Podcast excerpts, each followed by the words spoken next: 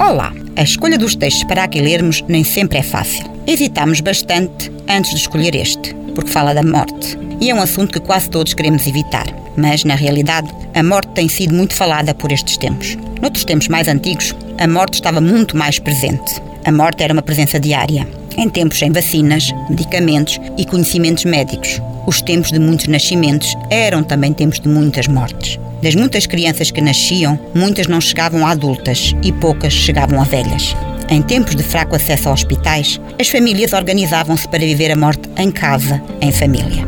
Em muitos quadros de pintores famosos, a morte é uma figura magra, esquálida, escura, vestida com um manto negro e carrega consigo uma foice, o seu instrumento de trabalho. Isto da morte ser uma figura feminina, se calhar também tem o que se lhe diga, mas se nos pusermos três mulheres a pensar nisso, o programa corre o risco de não acabar. Nos contos populares, aqueles que se ouviam em grupo da boca dos mais velhos em redor da lareira, também se ensinavam umas coisas sobre a morte, ou sobre o jogo da morte e da vida que todos jogamos mesmo sem querer. E, sobretudo, compreende-se em certas histórias uma certa proximidade e familiaridade com a morte. No conto que escolhemos, trata-se a morte por tu. Vamos então ouvir um conto popular com Madre Morte.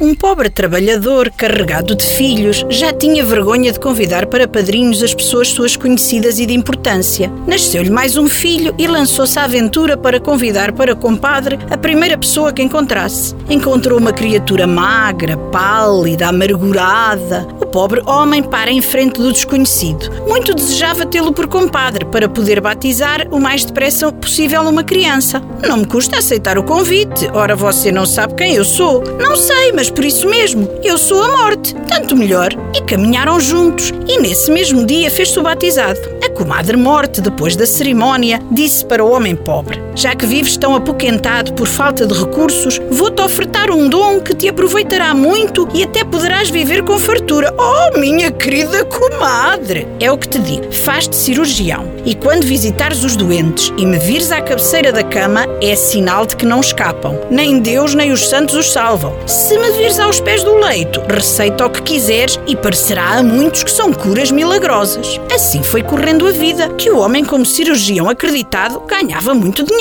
Uma vez é chamado para um doente que era riquíssimo, mas por infelicidade, ao visitá-lo, encontrou a comadre morta à cabeceira. Disse que nada podia fazer e quis se vir embora. Agarraram-no, ofereceram-lhe muitas peças de ouro, uma boa saca. O cirurgião teve então uma ideia para não perder aquele dinheiro. Mandou virar a cabeceira do doente para os pés. Salvou-o, mas a comadre morte foi-se embora e jurou vingar-se daquela deslealdade. No dia seguinte, a morte foi esperar o compadre à saída de casa. É agora a tua vez. Oh, comadre morte, não me mates antes de eu acabar um Padre Nosso. Pois sim, concedo-te isso. O compadre nunca mais acabava de rezar o Padre Nosso. A morte foi-se embora cansada de esperar.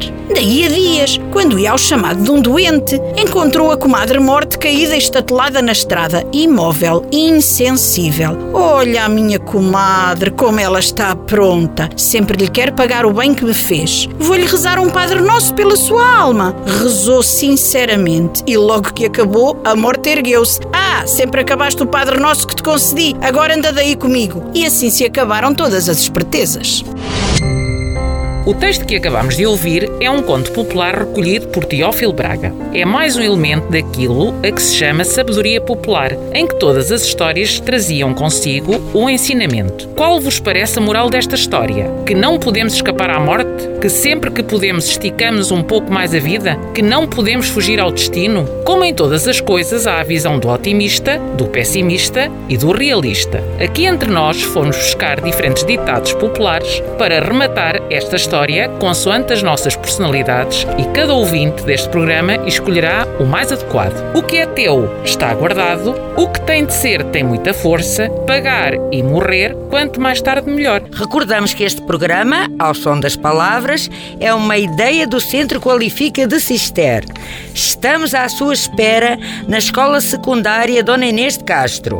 Visite-nos ou contacte-nos pelo telefone 262 505 170 ou através do, da nossa página na internet.